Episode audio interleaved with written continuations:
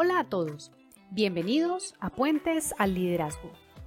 Mi nombre es Ilse Rodríguez, soy mentora de líderes hace más de 7 años. Quiero acompañarte para que cruces el puente que te lleva a conectarte con tu potencial y que brilles como líder. Así que, comencemos. Bienvenidos a este nuevo episodio de Puentes al Liderazgo, el lugar donde conversamos para construir puentes entre diferentes temas que te pueden ayudar a liderar mejor. Hoy tenemos un invitado desde España, una persona que conocí hace también hace algunos meses, que además tuve el honor de ser invitada también a su podcast y en este camino de ayudar a personas y a líderes a hacer su mejor versión hemos coincidido. Su nombre es Santiago Esteban. También es coach, somos colegas y hoy vamos a hablar sobre espiritualidad para el liderazgo personal y profesional. Santiago, bienvenido, muchas gracias por estar acá y cuéntanos quién eres tú. ¿Qué tal? Bueno, primero, muchas gracias, Ilse, por la invitación aquí a tu, a tu espacio.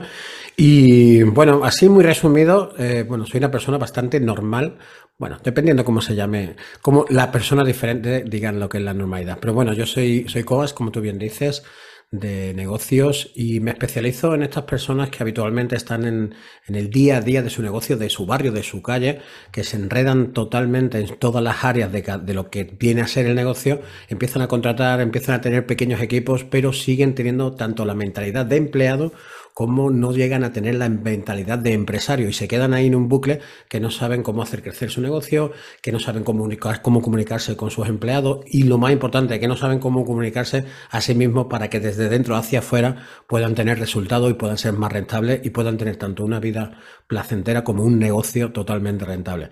Y en eso es lo que me centro y lo que gasto la mayor parte, más que gasto, invierto la mayor parte de mi energía.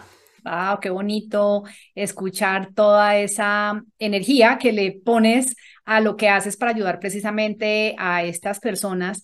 Y mm, dentro de lo que hemos conversado, tanto en las anteriores ocasiones donde hemos conversado en privado, como ahora preparando este podcast, sé que tienes muchas facetas. facetas como coach, facetas como estudiante o aprendiz, faceta como una persona que toda la vida se ha dedicado a, a ser muy activa, a trabajar, a hacer muchas cosas. Cuéntanos, cuéntanos un poco de esas facetas distintas, deportista, eh, trabajar en tus otros negocios en los que estabas antes. Cuéntanos un poquito de ti. Bueno, pues así un poquito mi historia, lo voy a hacer lo posible por resumirlo, pero yo recuerdo una frase que me pidieron al hacer una de estas formaciones, oye, define tu historia en una frase, ¿no? Para que la gente te identifique. Entonces yo la definí de la siguiente manera, ¿no? Creo que he trabajado en todos los niveles que se podría trabajar, por lo menos aquí en España, en lo que es una empresa, desde becario, ayudante, he sido dueño de, varias, de varios negocios, tanto locales, o sea, a nivel local como a nivel online, y he tenido hasta lugares donde se formaba, en este caso, por lo mejor, para el, para monitores de tiempo libre, para payasos, aquí había curso de clown, ¿no? Que se llama, y también he hecho eso, también soy profesor de natación, también he dado clases, de hecho sigo dando clases porque me encanta eh, los niños, me encanta, de hecho es uno de los, de los puntos de inflexiones cuando decidí montar el Instituto de Educación Consciente, una de las consecuencias, una de las preguntas, uno de los, de los desencadenantes fue que veía que a personas muy cercanas a mí, de muy poca edad, con 5 o 6 años, siguieran enseñándoles de la misma manera que me enseñaron a mí. Y yo considero que ha evolucionado el mundo, pero la educación sigue estando como al remolque de la evolución del mundo. Todo funciona, todo evoluciona, todo va hacia adelante, la tecnología, las relaciones, el tema laboral, todo es de diferente manera. Las comunicaciones, como por ejemplo, ahora estamos hablando, tú estás en Colombia, yo estoy en España, nos podemos comunicar a través de una cámara, se escucha nítidamente, nos podemos entender, etcétera, pero la educación sigue siendo o teniendo de, manera general, por supuesto, las mismas bases y las mismas consecuencias, por decirlo de alguna manera. Entonces, en base a todo lo que hacía yo en mi vida, pues yo me pregunté un día qué podía hacer yo o qué desde mi, desde mi talento, desde, desde mí, qué puedo hacer para poder cambiar o poder transformar la educación para que no siga como está. Entonces venía, pues, no sé si conoces a este síndrome del impostor, al miedo a, al triunfar, al miedo a no hacer nada, al miedo, al miedo a todos los que se te ocurran y tres o cuatro más que me ponía yo de gratis.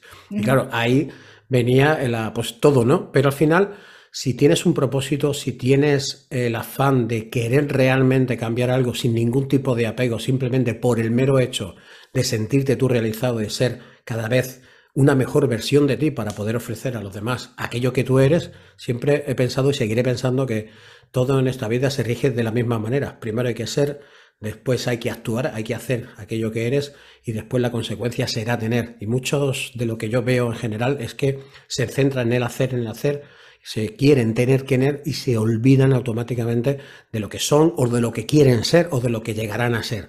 Siempre se olvidan esta parte. Entonces, en esta parte es lo que realmente a mí me dio pie a decir, bueno, yo me voy a construir para poder solucionar en lo que yo considero que es un problema. Me gustaría solucionar, transformar la educación. ¿Cómo lo hago? A través del Instituto de Educación Consciente.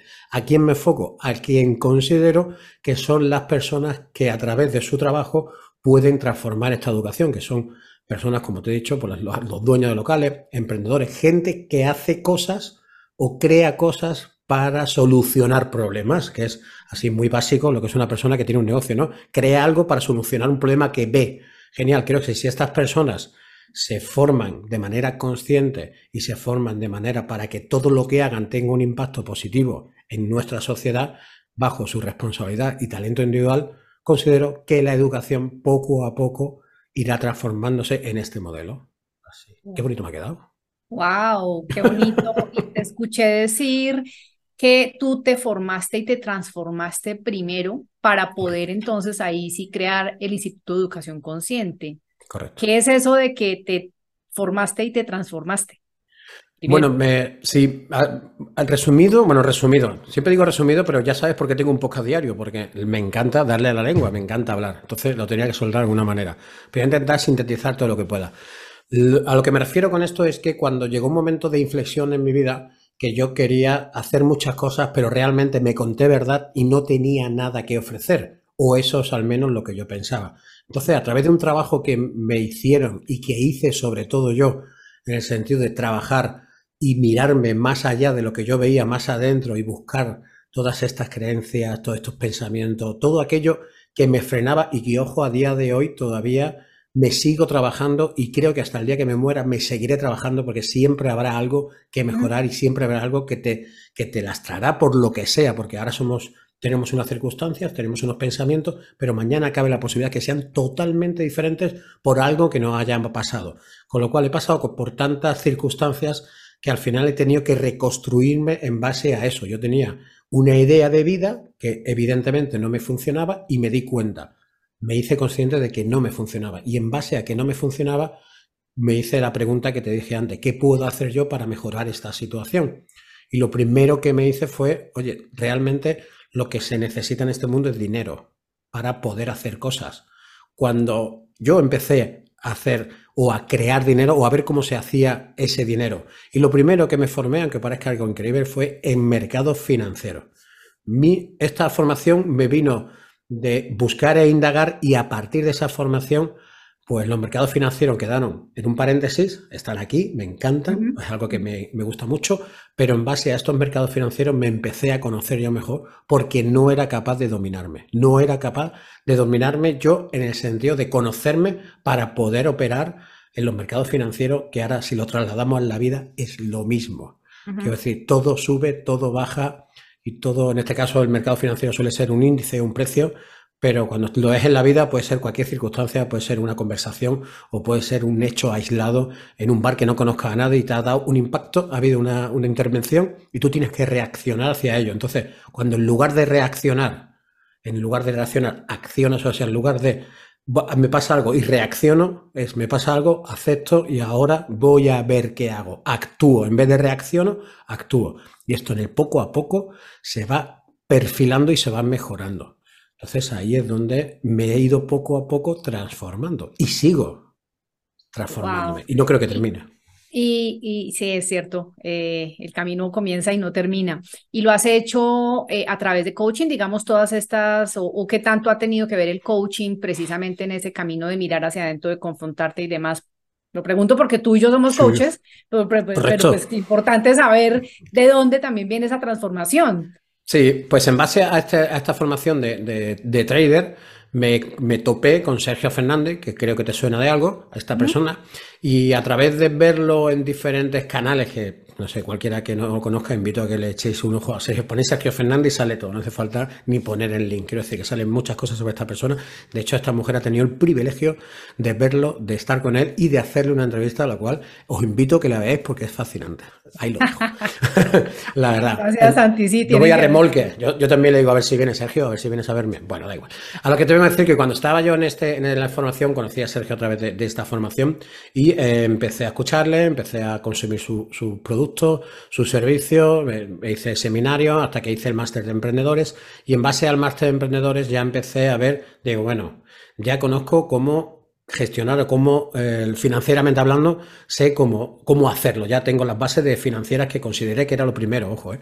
Después cuando vi que no sabía cómo crear ese dinero, porque para eso tienes que hacer algo, tienes que hacer una acción, un trabajo, y no tenía la capacidad de poder hacerlo, por eso me formé en emprendimiento para poder montar un negocio que cree ese dinero de poder gestionarlo. Como puede ver, mi camino ha sido al revés del que promulgo. ¿Por qué? Porque a mí no me ha funcionado el hecho de que primero hacer, hacer, hacer, y al final me di cuenta de, hey, primero conócete. Con lo cual, una vez que hice el, el máster de emprendedores, me di cuenta que realmente lo que tengo que hacer es conocerme a mí. Entonces empecé con un coach, ese coach, o esa, esa coach en este caso, me llevó a que me formara en un máster de coaching consciente, tanto en inteligencia emocional como, como en, empresarial y demás, y ejecutivo. Y ahí empecé pues otra vez otra formación y otra transformación en base a la indagación, en base al ser, en base a la esencia de cada uno de nosotros y ver cómo a través de la pregunta, a través de la PNL, a través de la neurociencia, bueno, a través de todas las herramientas que tú también conoces, poder sacar de las demás personas aquello que piensan y cree que no son. De hecho, hoy, hoy, publica, hoy, hoy sí que he publicado una, un podcast sobre la potencialidad, la ley de la potencialidad pura, ¿no? que básicamente viene a decir que todo aquello que quieres ser ya está dentro de ti. Todo aquello que tú quieras transmitir ya está dentro de ti. La única cuestión es que tienes que buscar cómo transformar aquello que ya está en sacarlo fuera de una manera creativa y si es desde el amor, pues genial. Si no es desde el amor, pues ya veremos qué hacer con ello. Pero sí que es cierto que todo está dentro de todos nosotros. Y cuando lo descubre, y a mí no me creáis, simplemente probarlo, o buscar, o escuchar el podcast si queréis, quiero decir, probarlo porque realmente cuando te das cuenta de que todo está dentro de ti, y eso quiere decir que está todo bien. Hoy que, esto suena como muy, hoy qué guay! Vale, no es tan guay. Esto tiene un trabajo y tiene, y tiene mucho sacrificio y tiene mucho esfuerzo. La palabra sacrificio no me gusta, pero sí que es verdad que tiene mucho esfuerzo y tiene mucho de indagar. Y cuando cada vez que indagas, muchas veces yo se lo digo a muchos aprendices que vienen al instituto, digo, la cuestión es que no quieres responder las preguntas que no te quieres hacer. Cuando respondas a esas preguntas que no te quieres hacer y las respondas realmente desde tu sinceridad, no la de nadie de quedar bien con nada, desde tu propia sinceridad, cuando te cuentes esa verdad, poco a poco saldrá toda la mierda o saldrá lo que tenga que salir y a partir de ahí empieza a construir aquello que quieres. Wow, de acuerdo, de acuerdo, eh, me siento totalmente identificada. Yo también he pasado por esos lugares y qué bonito dos coaches acá que nos hemos aplicado el coaching a nosotros mismos, que hemos pedido ayuda mm. con otros coaches y que hemos encontrado respuestas eh, a preguntas incómodas, seguramente, o por lo menos ha sido para mí, por lo que te entiendo también ha sido para ti entrar en esos lugares incómodos y que desde ahí somos capaces, por experiencia, desde la experiencia, desde esa vivencia, acompañar a las personas a que entren a esos lugares. Entonces, gracias por contarnos un poco cómo ha sido ese proceso tuyo de transformación que puede llegar a ser muy inspirador para cualquier persona de las que nos está viendo o nos está escuchando. Espero. Y, y cómo, si estamos hablando hoy de espiritualidad, para liderar, para liderarse, para ser líder de un equipo, de un negocio, de un proyecto, cualquiera que sea, eh, para ti, en tus palabras, basado en tu propia experiencia, ¿qué es espiritualidad, Santi? Mira, bajo mi experiencia, espiritualidad, te lo voy a explicar con una, no sé, como una historia, ¿vale? No sé si alguna vez había estado alguna vez con compañeros de trabajo, con amigos, y habían comido, pues bien una reunión de las típicas de Navidad, una reunión cualquiera que estamos tomando una, no sé, pues eso, tomando un vino, tomando alguna comida, entre amigos, risa, jaja, jiji, ¿no? Llega un momento en esa comida que el grupo decide, oye, ¿por qué no nos tomamos una copa en aquel bar X, ¿no? Y tú ya te has tomado un vinito o una cerveza. Estamos en un punto contento, se podría decir, de esa situación, ¿vale? Tú ahí decides o ir con el grupo o irte a casa. Genial. En el momento que decides ir con el grupo, tu conciencia, tu espiritualidad te dice, yo me voy a casa. Tú si quieres te vas, pero yo me voy a casa. Entonces, eso me voy a casa se va y tú sigues. Al día siguiente, evidentemente, os voy a encontrar porque estáis en el mismo lugar. Aunque separados en ese momento, estáis en el mismo lugar. Y cuando te levantas, evidentemente hay lagunas que no sabes qué han pasado, quizás personas que no reconoces, quizás ha pasado cosas, no tiene por qué haber una ingesta grande de, sino que simplemente por el mero hecho de que has dado, has dejado de lado ese lado espiritual, por eso quiero que veáis esta metáfora, lo que estáis dejando de lado el lado espiritual, no es que estéis drogándote o, bebiendo mucho, no, no, simplemente le has dicho todo lo espiritual. Quítate que voy a ir yo por mi lado, que yo me sobro. Vale, cuando dices eso, evidentemente cuando volvéis a juntar, te dice tu lado espiritual, tú tranquilo, yo estaba aquí en casa, tú te has ido, ¿ahora qué? Ahora no recuerdas cosas, ahora quieres estar bien, ahora no quieres estar melancólico o melancólica, ahora quieres que todos los amigos que estaban ayer estén hoy y no hay nadie, etcétera, etcétera. Por eso, de hecho, las bebidas alcohólicas se llaman espirituales, ¿no? Por algo será, ¿no? Que se llamen así, ¿no? Pero sí que es cierto que esa espiritualidad es está contigo quieras o no. Es como eres un cuerpo con una mente, quieras o no. Quizás no quieras hacerle caso, pero eso está ahí. Eres un cuerpo físico. Puedes no hacerle caso, pero estás ahí. Es decir, tu cuerpo físico existe. Pues igual que está el físico, igual que está el mental, igual que está en la sociedad. Puede ser un ermitaño, pero la sociedad existe y tienes que aceptarla y estar con ella de la manera que tú consideras que tiene que estar, pero está ahí. Pues la, la área espiritual está de la misma manera. Eso no quiere decir que tengamos que ser de una religión concreta o tengamos que creer. Puede ser, sí, perfecto. Si te va bien, genial. Pero tiene, no tiene mucho que ver con la religión. Tiene que ver con ese lado que no sabemos cómo explicarlo, ese pepito grillo, aquí en España se llama pepito grillo, esa vocecita que está todo el día diciendo, ¿dónde va? ¿Qué haces? Eh, hazlo o no lo hagas, etcétera, etcétera. Ese momento de irme a acostar y está, no puedo dormir, no puedes dormir porque no has solucionado algo. Cuando tu cuerpo deja de transmitir energía a su cuerpo físico, digestivo, social, se va su energía porque no se va a ningún lado, se transforma. Cuando no está en un sitio, está en otro.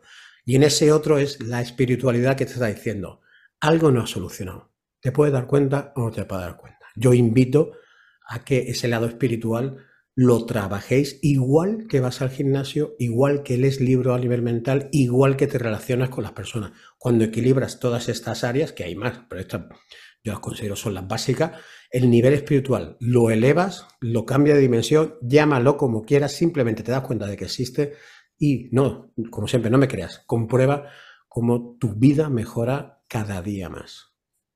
Wow, tremenda definición de espiritualidad basada en esta metáfora bastante cotidiana, muy puede ser muy usual para muchas personas. Y, y creo que dicho así, pues es fácil de entender eso en qué consiste, porque precisamente cuando uno habla de espiritualidad, o por lo menos a mí me ha pasado, o a mí me pasaba hace unos 10 o 15 años, que me hablaban de espiritualidad y yo tenía una idea sobre eso y hacía que le sacara el cuerpo, eso no es para mí, eso no tiene nada que ver conmigo. Es experiencia propia, pero también de muchas personas con las que yo he conversado en esta vida, en donde cuando están abrumadas o algo y uno como que les plantea esta posibilidad de la espiritualidad como que les suena un poco raro. Mm. Y eso me lleva a preguntarte, y siguiendo, digamos, o más bien hilando en torno a la metáfora que nos acabas de dar, ¿qué malas comprensiones o significados de espiritualidad te has encontrado tú que de pronto hace que las personas precisamente crean que eso no es para ellos, eso es para otras personas y que les pase de largo la espiritualidad. Es decir, la gente como a veces mal y malentiende o mal comprende la espiritualidad. ¿Qué has visto tú? Bueno, yo, como siempre te, hablo de mi experiencia de cuando yo no la veía o no la, no la sentía como la siento ahora. Básicamente, primero y principal porque nadie me lo había contado. Me habían contado que para tener una salud tenía que hacer deporte, o me habían contado que si quería vivir más tenía que comer bien, pero nadie me había contado que si paraba, si hacía meditación, si hacía atención plena, si conectaba con mi respiración, si simplemente durante un minuto hacía lo posible por estar en silencio, si quitaba todos los ruidos externos y simplemente haría lo posible por cada vez escuchar más mis pensamientos sin juzgarlo, si alguien me hubiera dicho eso y lo hubiera probado, quizás la espiritualidad no hubiera pasado. Creo que la, tanto el entorno como la educación, sobre todo, sobre todo el entorno más que en este caso la educación, como pone en España la educación también, porque al principio de cuando yo estudiaba, la religión estaba implantada de manera obligatoria en los centros de estudio, con lo cual muchos impactos de, eso viene desde ahí, que quizás a lo mejor cuando éramos pequeños pues no me apetecía rezar, por decirlo de alguna manera, y nos obligaban. Eso quiere decir que a los niños pequeños no hay que hacerle rezar, ni muchísimo menos. Yo te hablo de mi experiencia, quiero decir, hay niños que le va bien, hay niños que, que le van mal. La cuestión es que el obligarnos a hacer eso, pues quizás a mí personalmente, pues me hizo que todo el tema religioso, cada vez que me hablaba de espiritualidad, yo automáticamente era religión, era Dios, era Cristo, era lo que fuera, con lo cual conmigo no, no conectaba, con lo cual yo no conectaba con mi espiritualidad, que no tiene nada que ver con la religión. Con lo cual tú puedes creer en lo que quieras y puedes creer en, que hay algo superior, que, que, hay, está perfecto. La cuestión que aquello en lo que creas a ti te sirva y que a partir de ahí nadie te juzgue y tú no juzgues a nadie porque crean una cosa o crean otra. Lo que sí es cierto que hay algo en el cual tú no puedes explicar que te pase, como es, por ejemplo, la intuición. La intuición es como un tráiler de una película te pone unas cuantas de cosas, no te cuenta la película, pero sí que ve detalles de esa película que te incita a verla o a no verla. Entonces dicen que la intuición así definida muy, lo leí hace poco en un libro y me pareció muy, muy, muy usual, ¿no? Para entenderlo, ¿no? Es eso, un tráiler de una película y lo que veas en este tráiler, si te gusta, accionarás y si no te gusta, no accionarás. Entonces muchas veces por eso la típica frase de sigue tu intuición, en el caso que, claro, lo que hayas visto te guste, si no te gusta no lo sigas, ¿no? Si tu intuición es que te vas a ahogar, no te tires, me explico, ¿no? Pero si tu intuición es que te lo vas a pasar bien, pero tienes miedo, tírate, porque lo más probable es que te lo pases bien. Y yo creo que cuando uno entra en este mundo espiritual de aprender a estar con uno mismo en silencio y demás, es más fácil empezar a conectarse con eso que a veces es como difícil para algunas personas y eso de la intuición. Hmm. Em, entonces, desde ahí, la pregunta que me surge para hacerte es a ti, ¿para qué te ha servido conectarte con esa faceta de la espiritualidad como, la, como nos la estás compartiendo? Mira, a mí me ha servido para algo que me costaba mucho no hacer, el apego.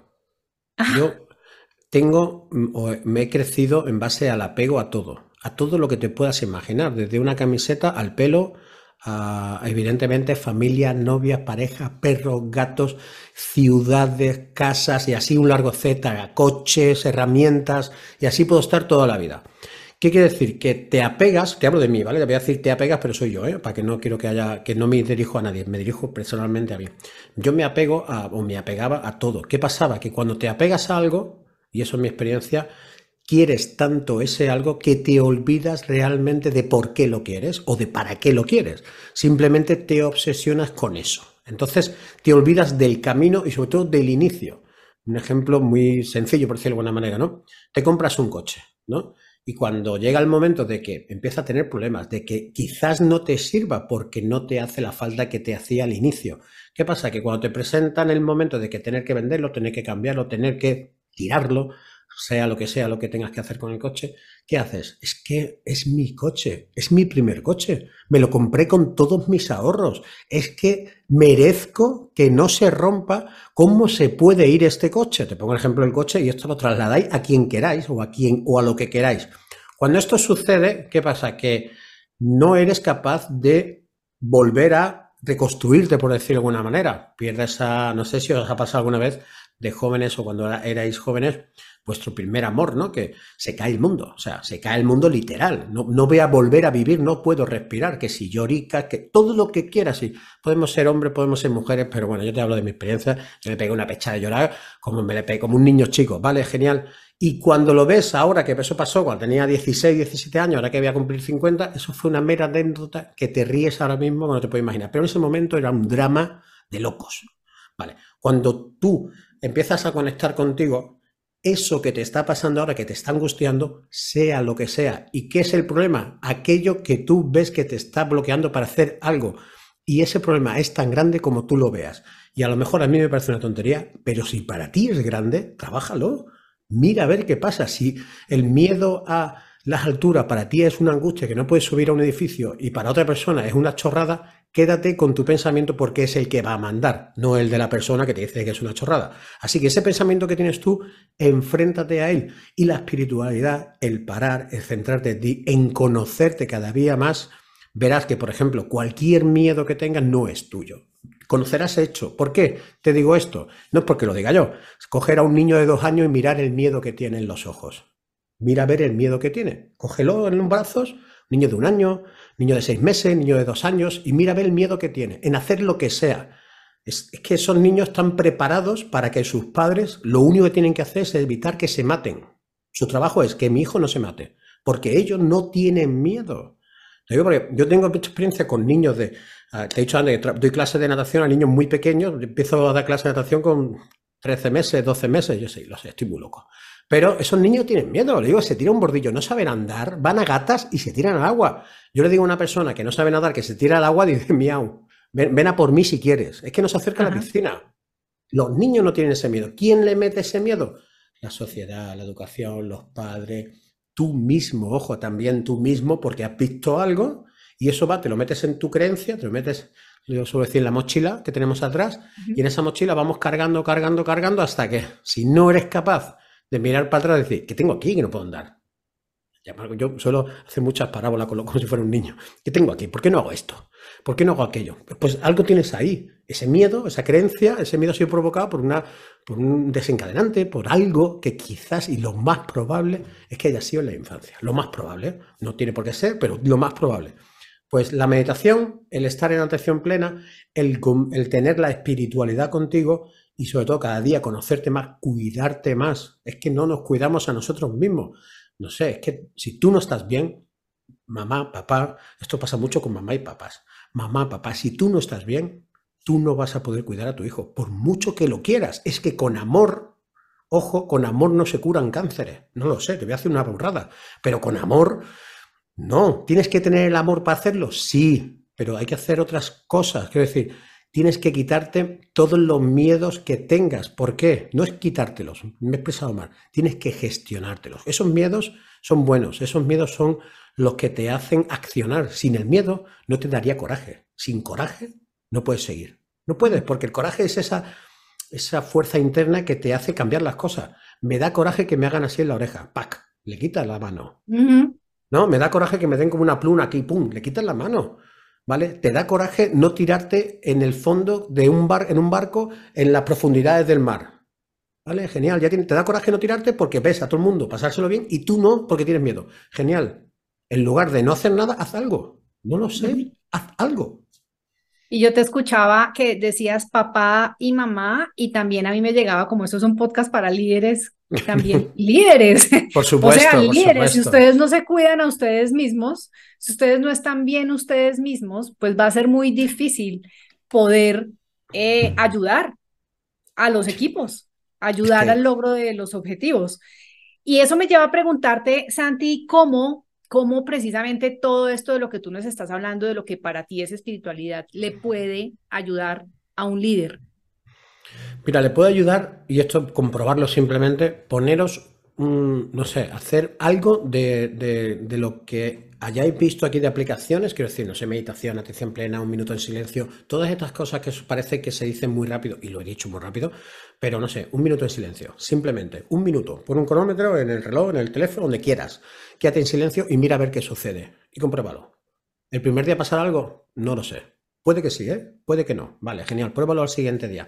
Prueba, prueba, ¿por qué? Porque cuando implantes esta espiritualidad y te cuides, empieces a autocuidarte y tú te puedes cuidar en las, áreas que tenemos visto anteriormente, físico, mental, social y espiritual. Si te cuidas en el nivel físico, tu aspecto físico, aparte de estar más saludable, valga la redundancia, claro, si tú estás enfermo, no sé si a vosotros, pero yo cuando tengo una gripe cuando me duele una pierna, cuando tengo un pie roto, a mí no me apetece, eh, no sé, entablar una conversación, cerrar una negociación o tener una conversación con alguien de mi equipo para que no se vaya del trabajo, por ejemplo, o para que haga alguna acción que me hace falta delegar. No me apetece, estoy enfermo. Con lo cual, si te cuidas físicamente, eso te hará mejor líder.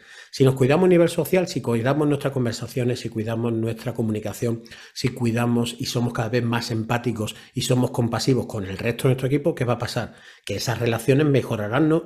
ahora, mejorarán ahora y a largo plazo. Vas a crear relaciones a largo plazo que te beneficiarán no solamente a ti, al equipo y como consecuencia entorno y del entorno, como siempre, al mundo. Y después nos vamos al área mental. Si no nos cuidamos a nivel mental, si no nos alimentamos, la mente no se expande, se contrae. No lo digo yo, lo dice los científicos, lo podéis comprobar. Quiero decir, si tú no cada día no alimentas y alimentar la mente, te puedo asegurar que no es solamente ver la tele. Puede ser ver la tele, sí, pero alimenta la mente para que sea curiosa, curiosa, perdón, para que sea más curioso. Tú tienes que ser más curioso o más curiosa. Tienes que ver cómo puedes solucionar los diferentes problemas que ves en tu empresa, en tu vida. Y la única manera, personalmente, que yo conozco, es a través de la lectura, a través de los podcasts, a través de alimentar esa mente. Y alimentará. Y ahora mismo tenemos la gran suerte que, como dice Pérez Reverte, quien es ignorante es porque le da la real gana. Quiero decir, eres ignorante en algo porque quieres, perfecto, pero que sepas que es porque quieres. Si tú quieres aprender de algo, actualmente creo que está todo para que nos podamos estar durante una hora. Voy a leer sobre microbiótica del gusano de África Oriental amarillo. Genial. En una hora te vas a saber muchísimas más cosas que si no lo haces. O sea que mentalmente creo que podemos avanzar muchísimo todo, simplemente es ponerse. Y el último punto, para dejar así la entrega del espiritual, si nos ponemos, si nos autocuidamos nosotros más, ¿qué va a pasar? Si nos miramos primero a nosotros y haciendo el símil del, de la, cuando la azafata de vuelo te dice ponte tú el cinturón primero o cae la mascarilla, la mascarilla no hay que ponérsela a tu hijo, no hay que ponérsela a nadie, te la tienes que poner tú primero y una vez que tú estés bien podrás ayudar al resto. Si tú no estás bien, jamás podrás ayudar a nadie, te ayudarán a ti. Serás tú la persona que irá a remolque de, ¿no? Si tú no te cuidas en la salud, ¿qué vas a pasar? Que tendrás que ir al médico para que un señor o una señora de bata te cuide. Está perfecto, pero ya no depende de ti. Si tú te cuidas cada vez más, tanto en la salud física, mental y espiritualmente, pues tu trabajo y tu desarrollo como líder pues será mucho más eficiente y sobre todo será mucho más efectivo, porque no tendrás que gastar energía en cuidarte ese resfriado, en tener problemas que a lo mejor ya están solucionados o en el simple hecho de que no has dormido bien. Si tú descansas la hora que tienes que descansar y la espiritualidad te va a ayudar a dormir como un bebé, pues si tú bajas todas estas áreas, pues cuando llegue al día siguiente, hoy que es lunes, sábado, domingo, me da igual. Vamos hacer lo que tenemos que hacer. Punto. Wow. ¿Y cómo ayudarle a los líderes que tienen la creencia de que es que no tienen tiempo para estas cosas? Bueno, yo creo que no tienen prioridades para estas cosas. La vida son prioridades. Con lo cual tú puedes priorizar una cosa u otra. El tiempo, el día siempre tiene lo mismo. 24 horas para todo el mundo. Llámame raro, pero eso nadie en África o en Estados Unidos no tienen 52, tienen 24 igual que aquí. Y si yo siempre pongo el mismo ejemplo, si no sé, si a Steve Jobs le dio la vida para hacer lo que hizo en un día, en un día me refiero que en cada día tenía 24 horas para realizarlo, creo que no era ningún cyborg, ni era nadie extraño, ni extraterrestre, una persona como tú y como yo, simplemente que tenía un propósito, tenía unas prioridades y evidentemente todo no se puede tener. Este eslogan de tenlo todo. Una cosa es lo uno y lo otro y otra cosa es el todo. Quiero decir, tú no puedes estar con tus amigos, no puedes salir, no puedes trabajar, no puedes ser rentable, no puedes montar un negocio, no puedes hacer un podcast, no puedes hacer un blog, no puedes tener las redes sociales. Todo, todo lo siento, no puedes. Es como cuando, no sé, cuando tú empezaste a emprender, que dice, ¿qué tienes que poner? Puedes poner la web, el blog, no sé qué, pa, pa, pa. Vale, y tú va con todo. Genial. Llega un momento que dices, no puedo No, pues ya no doy más. mi vida no me da. O lo delego o dejo de hacer cosas. Y, las dos cosas funcionan. Quiero decir, si te centras en una cosa y dices, voy a centrarme en publicar, no sé, en LinkedIn, que nos conocimos ahí. Vale, perfecto, pues no publiques en Instagram. De momento, cuando eso esté rodado, pues amplías, pero no puedes estar en todo. Entonces, la prioridad es fundamental y la única manera de priorizar es ser autodisciplinado. Y la pregunta es fácil. ¿Qué tengo que hacer hoy? Y te aseguro que el 99,99 hasta el final sabe lo que es. El problema es que quizás no quiera enfrentarse a eso que tiene que hacer. Ujú, O que prefieren quedarse haciendo eh, lo que ya saben, lo que ya conocen o lo que creen que les está dando como una escapatoria, eh, ponerse a ver televisión, ponerse a ver Instagram, eh, perder el tiempo en otras cosas, en vez de destinar un tiempo, un minuto, como tú decías, un minuto para Minuto. estar en silencio, un minuto para observar la naturaleza, un minuto para darse cuenta que está respirando. eh, Mm.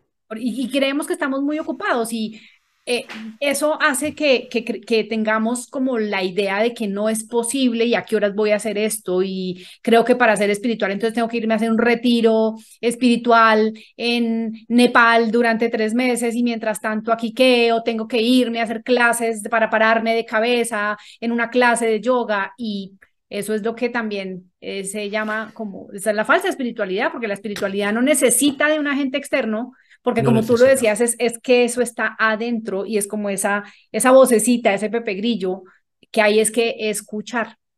Claro, es que muchas veces eso, es que el- la falsa creencia, y, y bueno, no sé si tú lo has definido muy bien, de decir, para hacer esto necesito esto, ¿vale? Y yo sí te invito a decir, hazlo y ve a ver lo que necesitas. En lugar de buscar algo que necesitas para hacer otra cosa, mira a ver lo que necesitas, simplemente hazlo. Es como cuando tenga dinero ahorraré. No, no, ahorra para tener dinero. Cuando tenga el máster tendré un mejor trabajo. No, no, busca ese mejor trabajo y ya veremos si estudias el máster. O sea, no, no es, voy a ver qué me pasa, cuando tenga hijos seré feliz. No, sé feliz y ya veremos si tienes hijos. ¿Vale? No, no es el hecho de cuando me pase algo, y esto también es muy espiritual, cuando me pase algo ya haré otra cosa. No, no, hazlo ya o sé tú ya ahora mismo y ya eso será consecuencia. O sea, el dinero es una consecuencia. Eh, la felicidad es, una, es un estado que es consecuencia de lo que estés haciendo cada día. El hecho de que en este caso en España ahora serán las siete y pico y en, Colombia será por la mañana y estemos aquí conectados y ya hemos hecho varias llamadas para quedar, para dar este valor que es gratuito, que todo el mundo lo puede escuchar, que todo el mundo lo puede aplicar, que es todo de manera, eh, como digo yo, de entrega total desde el amor. Esto también es espiritual. ¿Por qué? Porque si nos vamos al hecho de estar haciendo y nos quedamos en el hecho de querer tener, esto no se produciría, esto jamás existiría. Existiría el hecho, oye, nos creamos algo para ver si podemos generar o tener más dinero. No, simplemente nos centramos en vamos a hacer esto, lo damos. ¿Por qué? Porque creemos en la, ley, en la ley, una ley universal que es la de reciprocidad. Yo también tengo la lengua, pero es que todo aquello que das, todo aquello que entregas, si le quitas el pela desapego, el apego, todo, todo lo que entrega, te aseguro que se te devolverá. Y la mayoría de las veces no sabemos recibir. ¿Por qué? Porque no nos consideramos merecedores de aquello que hemos dado en algún momento. Porque no es te doy ahora y me lo das ahora mismo. No, no. Tú lo entregas y ya te llegará. Y te puede llegar con una conexión, te puede llegar de manera de dinero o te puede llegar con el abrazo que jamás hubieras imaginado que alguien te podía haber dado. Y eso también es algo que también todos necesitamos recibir. Wow, wow, qué bonito, qué bonito. ¿Qué consejo para una persona que esté en apuros, que esté muy estresada, que esté muy angustiada porque no está logrando los objetivos de su trabajo, de su proyecto, de su equipo? eh, ¿qué consejo le podrías dar para cambiar ese, ese estrés y ese agobio utilizando la espiritualidad?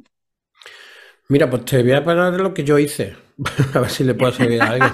Sí, sí, porque yo vivía, vivía bastante, mi, mi último trabajo, vivía bastante eh, estresado y no lo sabía, ojo, ¿eh? Es algo importante. Normal, si, si tiene un paso importante es que sepa que está estresado. Eso para mí ya es fundamental. Muchas personas pensamos que no estamos estresados, pero el cuerpo no es tonto y el cuerpo sabe perfectamente que tú estás y tú no es que no lo sepas, no te das cuenta o no lo aceptas. ¿No? Es como el que es alcohólico y no lo acepta, ¿vale? Pero tú lo eres, o sea, hay síntomas y síndromes que son así. Con lo cual, el hecho, mero hecho de que sabes que estás, que estás estresado, Tú dices, estoy estresado, genial, date la enhorabuena por ese mero hecho. Eso ya te va a dar una, un punto de inicio hacia la espiritualidad. El mero hecho de darte las gracias a ti de saber que estás estresado.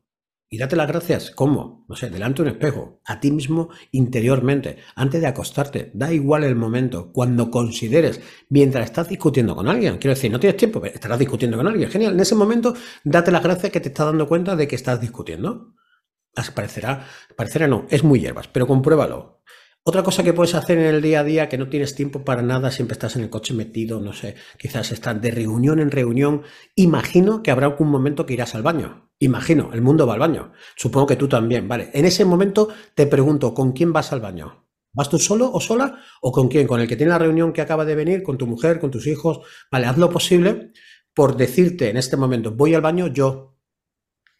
¿Con quién te duchas? Conmigo. ¿No te duches con nadie más? Porque un día hay veces que la gente se ducha, y esto es de Borja Vilaseca y me reí muchísimo. A veces me duchaba, decía así, dice, yo a veces me duchaba y estaba mi suegra aquí conmigo. es cierto. Es que es cierto, ¿con quién te duchas? ¿No? Estaba aquí, ¿no? Dándome, ¿vale?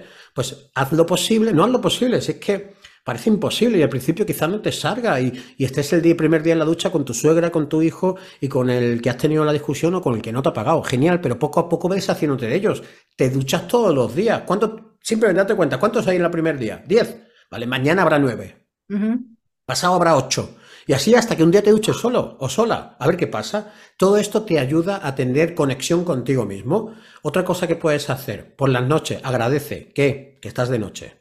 Que te vas a acostar, no sé, con ese mero hecho ya, ya es más que suficiente. Agradecelo. He pasado un día de perros, pero lo he pasado. Hay gente que no ha llegado, hay gente que no se va a dormir. Date cuenta de eso. Entonces agradece eso por ejemplo, yo te invito a que agradezcas tres cosas, por ejemplo, de lo que tú consideres. Que no, simplemente por empezar, gracias y te vas a la cama. Porque ya veremos para qué. Tú das las gracias y ya se verá. Y por la mañana lo mismo. Te despiertas, gracias. La gente se acuesta pensando, diciendo, pensando y creyendo que al día siguiente se va a levantar. Siento, señor, que te lo diga. No todos los días se levanta la gente. Con lo cual, si te levantas, da las gracias. Parece un absurdo, pero esto te va a ayudar de verdad a calmar la ansiedad de tener que solucionar la vida a todo el mundo que pasa por tu lado. Y yo lo de que digo, tu vida está solucionada, tú estás solucionado contigo. ¿Cuántos conflictos tienes contigo? ¿Cuántas veces te echa la bronca a ti mismo? ¿Cómo te hablas?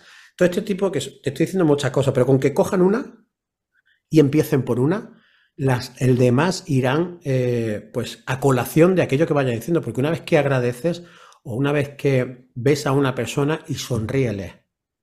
No me conocen, da igual, no se va a tomar mal que le sonrías. Tú tírale, a ver qué pasa, arrígate, no, no, estás haciendo nada, no estás mandando al carajo, te estás sonriendo. Otra, que otra cosa que puedas hacer cuando estés en un momento, no sé, mandando un email, eh, no sé, en algún sitio que digas, no quiero estar aquí, sonríe aunque sea por dentro en un atasco, en el metro, con todo aquí pegado, con el portátil, con el móvil, hablando por teléfono, no puedes más. Genial, sonríe. Aunque sea por dentro. Y a ver qué sucede. Mm. Deja que sucedan cosas. Cuando pasan cosas, suceden cosas. Y es que no hay otra. Cuando empiezas a hacer cosas, suceden cosas. Entonces, esto te va a ayudar a que poco a poco te conozcas un poco más. Porque si no eres capaz de en un momento de estrés reírte de eso que te está pasando, y ese momento de estrés puede ser muy mal ojo, quizás esté muriendo alguien. Da igual. Te lo digo corazón. No es que dé igual que se esté muriendo, me refiero, a ver si no quiero que me malinterpreten. Que en ese momento de estrés tienes que sonreír de que tú estás ahí. Y si mm. no estás ahí, esa persona tendría algo menos. Con lo cual, estando tú ahí, pues sonríe y da la gracia de que estás ahí para poder hacer algo. Mm. ¿El qué? Ya se verá. No te centres en qué vas a hacer, céntrate en que estás ahí. A ver qué wow, yo estoy acá maravillada e incluso tomé nota porque quiero recapitular lo que acabas de decir. Eh, ante la pregunta de una idea para salirse del estrés o para manejar el estrés, fuiste absolutamente generoso y las quiero recapitular. Uno, date cuenta, date cuenta que estás ahí en esa discusión, date cuenta de que estás en ese momento eh, molesto, estresado y date cuenta y di, ok, gracias, me estoy dando cuenta, de que estoy así. Y ese es el primer paso. Dos, el tema de la ducha, con quién te duchas. O sea, está contigo en la ducha o cuando vayas al baño, ese es el tercero, con quién vas al baño, contigo. Eh, otro, da las gracias. Siempre. por lo que sea, por la mañana, por la tarde, por el hecho de despertar, porque como tú lo decías, no todo el mundo despierta cuando tú despiertas, o no todo el mundo se puede ir a dormir, así haya tenido un día espantoso, pero da las gracias incluso por el día espantoso. Y por último, sonreír, sonreír. Y fíjense que esto no tiene nada que ver con el título que tenemos, el rol que eh, ejercemos, eh, la universidad donde hemos estudiado, si es que hemos estudiado o no. Estos son aspectos que son de tu individualidad y esa es la espiritualidad que según lo que yo le he entendido a Santiago es la comprensión que él nos ha compartido hoy de qué significa el mundo espiritual para una persona y para un líder. Entonces, eh, tremendos tips los que nos acabas de dar, Santi. Muchas, muchas gracias. Gracias, gracias a ti, porque si estas cosas que salen de, la, de, la, de, alguien como yo, es porque está la otra persona al lado que hace lo que tiene que hacer para que surjan pues cosas que, que, que gusten o que no gusten, pero al final es una reciprocidad, ¿no? Del mm. el hecho de que tú me preguntes y yo, pues bueno, dentro de mi experiencia pueda contar lo que, lo que yo he vivido y que si le vale a alguien y lo quiere probar, yo siempre digo, que probar, eh, en este caso y en la mayoría de los casos es gratis, así que pruébalo y mira a ver si te va bien. Y si no te va bien, busca otra opción. Sigue, sigue curioseando y sigue viendo cuáles son las posibilidades para que poco a poco pues estés menos estresado o poco a poco seas eh, no más o menos feliz. La felicidad no se mide en nivel. O eres o no eres. El amor no se mide. Tengo tres de amor para mi madre, cinco para mi mujer y dos para mi hijo. No. El amor está en todos lados. Y mm. cada uno de nosotros puede coger la parte que quiera y comprenda en cada momento. Pero el amor está en todos los lados, en todos los lados, en todos los lados, igual que está el miedo. Tiene la oportunidad de decidir desde el amor o tiene la oportunidad de decidir desde el miedo. Prueba las dos maneras y la que mejor te resulte que sea la que tú elijas. La que sea mejor, no es la que diga nadie y la que mejor te resulte cuando escuches esa vocecita del Pepe Grillo o estés en ese momento de, aquí en Colombia había una serie web hace unos años que se llamaba Adulto Contemporáneo y relataban situaciones de personas que no eran muy jóvenes, pero tampoco eran de la tercera edad y, y situaciones súper cotidianas y ellos pensionaban algo así como que pasa en una fiesta en un momento de la Y, en donde o me voy de la fiesta o aquí en Colombia decimos, me la pego. Me la pego, me quedé y ya. O sea, rumba, guayabo, nos resaca, como dirían en, en España o en otros países. Eh, y es precisamente esa capacidad de estar, pararse en esa Y y decir, ok, estoy estresado. Gracias. Eh, estoy conmigo. Estoy en silencio. Voy a parar un minuto. Es ese momento de Y que no necesitamos irnos ni a clases de yoga, ni a retiros de meditación, ni de un día, ni de tres días, ni de tres meses, para poder experimentar eso, el, el aspecto espiritual de, de la vida. Está perfecto el irse de retiro y está perfecto ir a yoga. Yo voy a yoga cada vez que puedo. O sea, está genial. Quiero decir, no es que no se haga lo que, lo que intentamos eh, transmitir, es que para tener una, una espiritualidad por ti mismo y que eso te beneficie, no es tan difícil ni tan intrínseco, ni hay que leer 50.000 libros de, Abraham Gamba. No, simplemente hay que hacer el hecho de conocerte un poco mejor cada día. Y para conocerte mejor, por lo que ha dicho ella, agradece, sonríe, no sé, muchas veces, no sé si tú lo has escuchado a, la gente que viene contigo, los que van a aprender, o, a las conferencias que hace, o las formaciones que haces, que cuando llegan a un, no sé, son las 9 de la mañana y tengo sueño. Bueno, pues algún día estarás dormido y no estarás ahí a las 9 de la mañana, porque te querrás quedar en la cama y en la vida, en su grandiosa generosidad, te dirá, no te preocupes, que no te va a levantar, te va a quedar ahí. Y a ver cómo te levantas. Quiere decir que si no descansas bien, solucionalo si tienes sueño a las 9 de la mañana y te ha costado a las 10, solucionalo. Si te ha costado a las 3 de la mañana y te has levantado a las 8 y tienes sueño, no te quejes. Es normal. No has tenido el tiempo suficiente para dormir. Acepta que no has tenido ese tiempo y haz el día como consideres que tienes que hacerlo, pero simplemente acéptalo. Vale, hey, ayer, como tú dices, me la pegué. Ya está. Y ahora asumo las consecuencias. Pero no hay una queja. Asumo las consecuencias, mi responsabilidad. O sea, no sé, por lo menos así lo veo yo, ¿eh? Y hay una metáfora que a mí me gusta usar también y es en la medida en que uno se conoce, se puede regular. Y entonces es como si pudiéramos tener como un dimer de esos que suben el nivel de intensidad de la luz o de la reacción o de la queja. Yo o bajo el volumen o subo el volumen pero podemos hacer lo de subir el volumen o bajar el volumen con el control remoto del televisor, con la iluminación de la casa, con un montón de la temperatura del lugar donde estamos, con los aires acondicionados, y no lo hacemos con nosotros mismos. Mm. Eh, con todo esto que he escuchado de Santi hoy, creo que me ha llegado y lo quiero compartir con todos quienes están hasta acá en, este, en esta entrevista y en este episodio, que espiritualidad es manejar ese control, saber que está ahí y manejar ese control. Totalmente, es que si no, lo que va a pasar es que, alguien lo, es que alguien lo haga por ti. Y eso no quiere decir que esté mal, simplemente te, tienes que dar cuenta de que todo lo que haces es reactivo a lo que te pase, bien sea por algo, por alguien o por una circunstancia.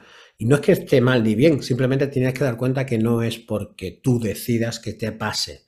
Entonces ahí tienes que tomar la rienda y ver qué quieres hacer con eso. Con eso que te está pasando, ¿qué quieres hacer? Porque si esperas a que cambie la situación política para, que, para tener más dinero, para comprarte una casa, para tener hijos, para lo que sea que quieras en tu vida, pues quizás la, política no tiene nada que ver. Quizás tiene que ver un poco más contigo. Si quieres cambiar de trabajo, si quieres a un empleado que no está rendiendo como tú consideras que tiene que rendir y estás esperando a que llegue tal fecha para que un plan llegue de tal manera que te den la población, yo que sé, en donde sea, llegue una serie de circunstancias para poder hablar con esa persona, quizás tendrías que hablar con esa persona y asumir las consecuencias de esa conversación y a ver qué pasa. ¿Por qué? Porque si no, eso se va a quedar aquí. ¿Y qué va a pasar? Si se queda aquí, ¿quién va al baño contigo? Esa persona. No hay otra. Absolutamente. Absolutamente. Wow. Santi, si las personas quieren eh, aprender este, más sobre temas de, la espiritualidad cotidiana como la que nos acabas de compartir, de tus aprendizajes, de lo que tú, de fuentes de información que a ti te han servido, ¿qué recursos le recomendarías? Mira, yo, mm, pues será porque me gusta, ¿no? A mí me encanta leer y siempre, bueno, una de las cosas que hago para que mi espiritualidad siempre mantenga y hacer lo posible para subir de nivel y estar más agradecido por todo lo que tengo es que dedico todos los meses lecturas espirituales. Gente que sabe más que yo en muchísimos aspectos. Y son, algunas son más religiosas, otras son más, menos religiosas, otras son de gente, de líderes que hablan sobre espiritualidad. Es algo que me gusta mucho y leo mucho sobre eso. Y uno de los libros que más me ha impactado, uno de los libros que releo una y otra vez, aparte de que es muy corto, es que no tiene ningún tipo de aditivos. Es esto, esto, esto y esto. Y lo tengo aquí y es eh, Las siete leyes espirituales del éxito de Depra Chopra. Es muy finito, ¿vale? Tiene un montón de anotaciones mías y, está ya, como podéis ver, pobrecito mío, está ya un poco usado, ¿vale? El chaval está ya una lástima por mi parte que lo tengo ahí. Sí que es cierto que, este libro, pues, son siete leyes, pues, mm, muy... Eh, por muy el nombre que quizás lo veáis a lo mejor cuando lo leáis por primera vez, el ley, como el antes que te he dicho, el ley de la potencialidad pura, dice, madre mía, tú, esta palabreta, ¿vale? Lo define de tal manera que te, te dice, ah, es esto. Entonces, es una lectura muy sencilla de leer, que te puedes, ahora que estamos aquí en España, estamos en verano, es un libro, como puedes ver, no sé si tiene, no llega a 200 páginas menos, y te lo puedes leer en, un día, en una tarde o en un mes, cada uno que tenga la velocidad que considere. Pero es un libro que creo que para iniciarse en el sentido de qué puede ser la espiritualidad, cómo puedes practicarla y qué puedes hacer para practicarla de manera sencilla, este libro te puede ayudar mucho. Hay otro libro que también recomiendo mucho que se llama El Tao, y este libro de Daniel Eilen es para mí otro de los libros que considero que eh, es de estudio y, no de estudio porque sea difícil de leer, no, no, al contrario, son mm, de las medicinas antiguas del Oriente de hace milenios y milenios que están traídas a día de hoy y que siguen funcionando a día de hoy. Y te quedas como, en serio, como tú dices, wow, pero de verdad esto, esto es así y esto hace mil años de que, que alguien pensó sobre esto y a día de hoy sigue sucediendo, pues esto es eh, la, espiritualidad, la espiritualidad y esto es el universo, ¿no? Que todos, el universo, todo lo que se ha creado en un momento no se sabe de momento, no se sabe ni cuándo, ni cómo, ni por qué sucedió, que es otro de los libros que estoy leyendo ahora, que lo recomiendo, Sapiens. Eh, es este momento que, que todo estaba, no estaba ni estaba, o sea, ni existía ni no existía. Era potencialidad pura sin manifestar. Y esto lo podemos, mm, esto es muy, muy abstracto, pero es una realidad. No era, no era ni es. Pero en ese momento era potencialidad pura porque mira todo lo que se ha creado en base a, no sé, una molécula, no, sabría decirte lo que sería un grano, no sé lo que es, sinceramente, ni creo que nadie lo sepa. Pero todo eso estaba ahí y ahora estamos aquí. Con lo cual, esa potencialidad eh, no sé, no lo crea nadie, no, no, ha sido. Nosotros somos los últimos monos aquí, nunca mejor dicho. Había muchas otras cosas antes que nosotros y nosotros somos consecuencia de todas esas cosas. Nosotros somos una pequeña, pequeñísima, pequeñísima parte de toda la historia de la humanidad, de que se tienen o de que se conservan datos. Creo que ni somos tan importantes y a la vez somos los más importantes. Así es, así es. Santi, si las personas quieren seguirte, quieren aprender de ti, quieren escucharte, quieren eh, contactarte, ¿dónde te pueden encontrar? Donde más activo estoy es en LinkedIn, que con mi nombre Santiago Esteban me van a encontrar, también en la web, en el Instituto de Educación Consciente.com, ahí también me van a encontrar, hay miles de botones para, para poder contactar conmigo, mi email si quieres, hola arroba instituto de educación consciente.com y también tengo un podcast que se llama que tú viniste a este maravilloso espacio, que tengo un podcast diario de lunes a viernes que se llama Mastermind, que entre otras cosas, pues cada día hablo de un tema que considero que le vale a las personas que escuchan este podcast. Entonces el primer día hablo de las soluciones que le doy a las personas que vienen a formarse de instituto y todos los días, todos los lunes doy una solución que aplico a diario con estas personas. Los martes hago las entrevistas con personas como tú. Los miércoles lo dedico a espiritualidad. Ve, hacemos esto que hemos hecho con, contigo. Veo la conexión que tiene la espiritualidad con el emprendimiento, con los negocios, con las personas y cómo eso te puede ayudar a tener mucha mejor vida plena. Y los jueves lo dedico a tener una herramienta que te puede valer a las personas para sacar ese líder que todos tenemos dentro y facilitarle esa salida para poder empoderarse, evidentemente sea hombre, mujer o lo que quiera ser, todas las herramientas le vale a cualquiera. Y el viernes pues me tomo la licencia de hacer un episodio off topic y cada día hablo de una cosa. No sé, cada día, cada viernes se me ocurre una cosa diferente. Así que ahí me pueden localizar. Creo que ahora mismo quien no encuentra a alguien es porque realmente no le interesa y está perfecto. Pero sí que es cierto que cuanto mejor le facilitemos el camino, pues más fácil que sea. Y encantado de, que me pregunten, de que me contacten, de lo que quieran. Estaré más que encantado porque, como no sé si las has comprobado, me encanta hablar de estos temas. Así que sin problema, vamos, faltaría más. Maravilloso. También tienes Instagram, ¿cierto? También tengo Instagram, sí. Igual, Instituto de Educación Consciente, en todas las redes sociales, ahí en Instagram, en Twitter, en, ¿qué más? en LinkedIn, en Facebook en YouTube, no sé, en bueno, la gran mayoría. Mm, muy bien. Hay que estar en todos lados, ¿no? Hay que estar en todos lados. Pues Santi, te agradezco muchísimo por aceptar la invitación a Puentes al Liderazgo, por haber tendido puentes entre la espiritualidad, el liderazgo, el día a día, la cotidianidad de manera tan metafórica, tan aterrizada, tan generosa. De verdad ha sido un gusto tenerte en este espacio y bueno, seguimos en contacto y a quienes han he llegado hasta acá. Muchas gracias por estar en este momento, en esta, en esta sección del, del, episodio y nos vemos en el siguiente. hasta pronto. Santi, muchas gracias. gracias. a ti, de corazón. Chao, chao a todo el mundo. Chao, gracias. Chao. chao. Muchas gracias por escuchar mi podcast y permitirme acompañarte en este tiempo que has destinado para tu crecimiento personal y profesional. Espero de corazón que te sirva para que seas el protagonista de tu propio liderazgo disfrutando del camino. Te invito a conocer y a usar el liderómetro, un test para identificar en qué aspectos poner el foco a fin de potenciar tu liderazgo. Lo encuentras en ilcerodríguez.com slash liderómetro. Te espero en el siguiente episodio. Hasta pronto.